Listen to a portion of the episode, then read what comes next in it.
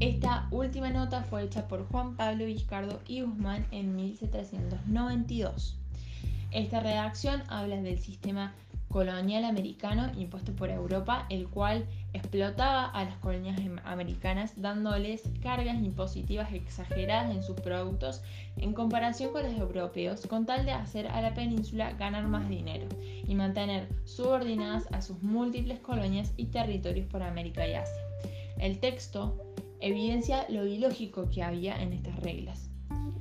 No habla específicamente de la ilustración, sino que usa la lógica para cuestionar las leyes y trabas económicas impuestas por la corona española en las actividades americanas, además de cuestionar la forma de manejo en las colonias americanas, por lo que muestra una clara oposición a la desamericanización de la economía, pidiendo por la igualdad de condiciones sin importar el lugar.